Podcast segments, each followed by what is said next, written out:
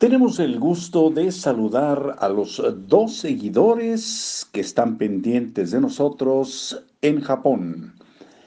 Pues eh, continuamos leyendo para ustedes La magia del orden de Mari Kondo, herramientas para ordenar tu casa y tu vida.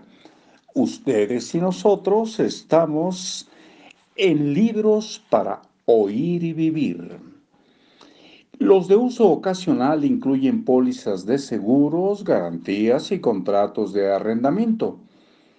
Por desgracia, es necesario conservarlos. No importa que no inspiren alegría en tu corazón. Como casi nunca necesitarás tener acceso a los papeles de esta categoría, no tienes que esforzarte mucho para guardarlos.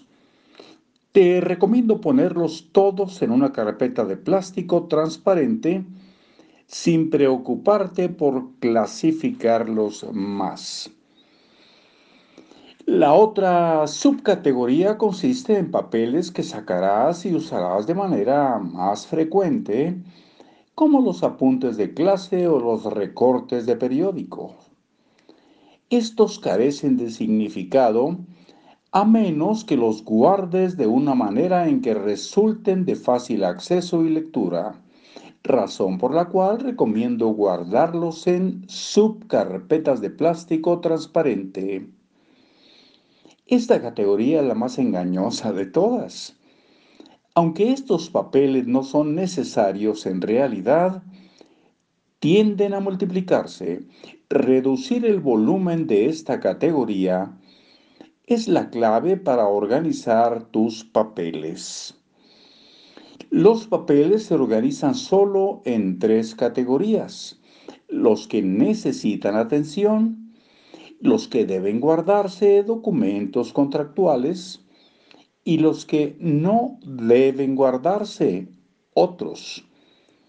El caso es mantener todos los papeles de una categoría en la misma carpeta y abstenerse de subdividirlos más por contenido. En otras palabras, solo necesitas tres carpetas. No olvides que la caja de papeles que requieren atención debería estar vacía.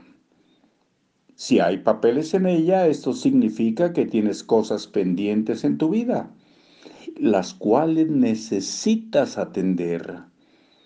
Aunque nunca he logrado vaciar por completo mi caja de requieren atención, es una meta a la cual debemos aspirar.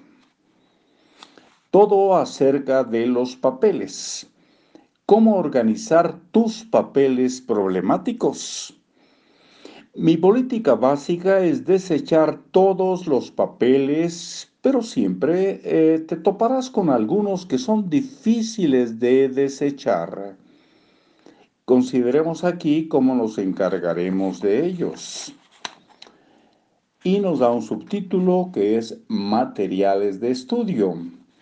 Aquí lo vamos a dejar por hoy. Mañana continuamos con materiales de estudio. Por lo pronto, gracias y que tengan muy buen día.